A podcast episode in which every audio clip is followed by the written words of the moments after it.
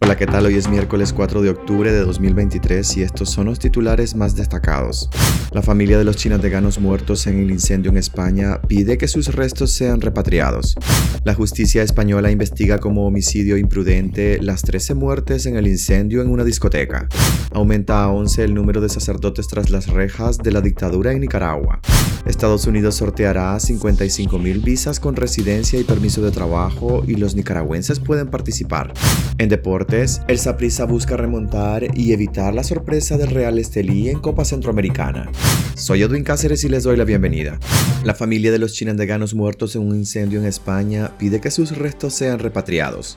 La familia de los nicaragüenses fallecidos en el incendio en una discoteca de Murcia que conmociona a España solo piden que sean repatriados. Desde este domingo primero de octubre que amanecieron con la noticia de la tragedia, el señor Carlos Hernández, padre de Marta y abuelo de Eri y Sergio, se aferra a la idea de enterrarlos en Chinandega para tenerlos cerca. Al señor Hernández de 81 años le toman la presión arterial y la glucosa a cada momento. Desde que se enteró de la muerte de su hija y sus dos nietos, sus padecimientos crónicos han empeorado. Esta familia originaria de Chinandega se encuentra destrozada por la tragedia que se produjo en las primeras horas del domingo en uno de los locales del complejo Las Atalayas, una popular zona de Murcia al sur de España donde se habían establecido hacía más de dos décadas. El gobierno de Nicaragua recibió confirmación de que además de Marta, Eric y Sergio, también fallecieron las nicaragüenses Ofelia del Carmen Blandón, de 27 años, originaria de la mina de Limón, y Tania Martínez, de 49 años, quien tenía más de 17 años de vivir en España.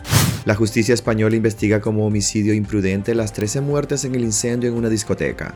El juzgado de instrucción número 3 de Murcia en España abrió diligencias este martes por 13 supuestos delitos de homicidio imprudente relacionados con las muertes ocurridas la madrugada del domingo en una discoteca, entre ellas una familia nicaragüense que celebraba una fiesta de cumpleaños. Según una comunicación del Tribunal Superior de Justicia de la región de Murcia, la titular de este órgano se encargará de dirigir la investigación, cuyas diligencias se mantienen secretas para el esclarecimiento de los hechos y la depuración, en su caso, de eventuales responsabilidades penales. En este proceso será clave el trabajo que desarrollan los equipos forenses del Instituto de Medicina Legal de la región de Murcia. De momento, informan, han terminado las autopsias y se está a la espera de que se completen los trabajos de identificación de los cadáveres. Por el momento, los forenses han identificado 6 de los 13 cuerpos rescatados del interior de la discoteca Milagro, situada en el centro de ocio nocturno de la ciudad de Murcia. Según medios españoles como parte de la labor de identificación, los familiares de las víctimas aportaron a la policía todo tipo de información y particularidades físicas que les permitiera reconocerles. En al menos 8 casos no ha sido posible determinar su identidad, por lo que deberán esperar a los resultados de ADN.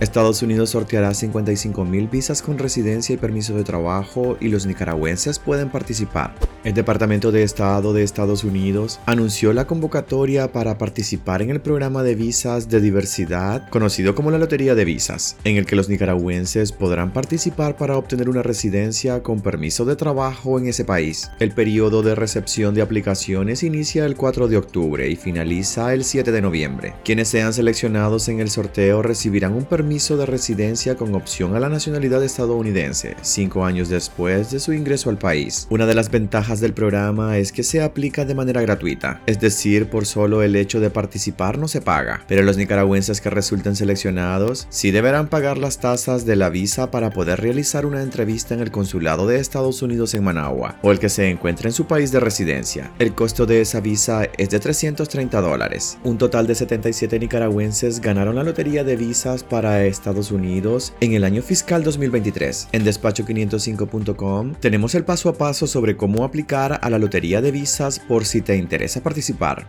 El Saprissa busca remontar y evitar la sorpresa del Real Estelí en Copa Centroamericana.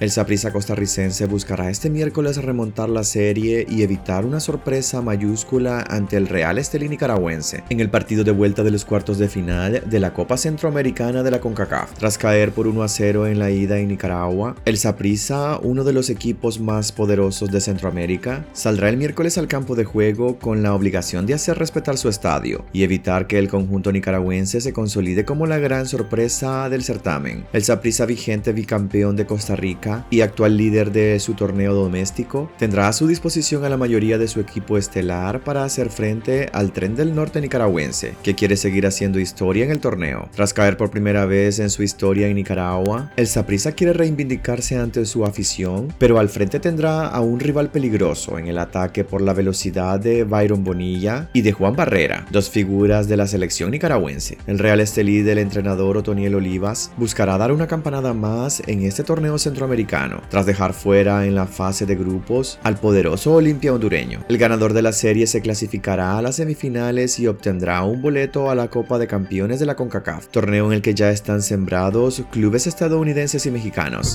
Hasta aquí quedaríamos este miércoles. Gracias por acompañarnos y recuerden visitar nuestra web despacho505.com para ampliar y conocer más noticias. Y también nuestras redes sociales. Nos puedes encontrar como Despacho505. Que tengan un excelente día.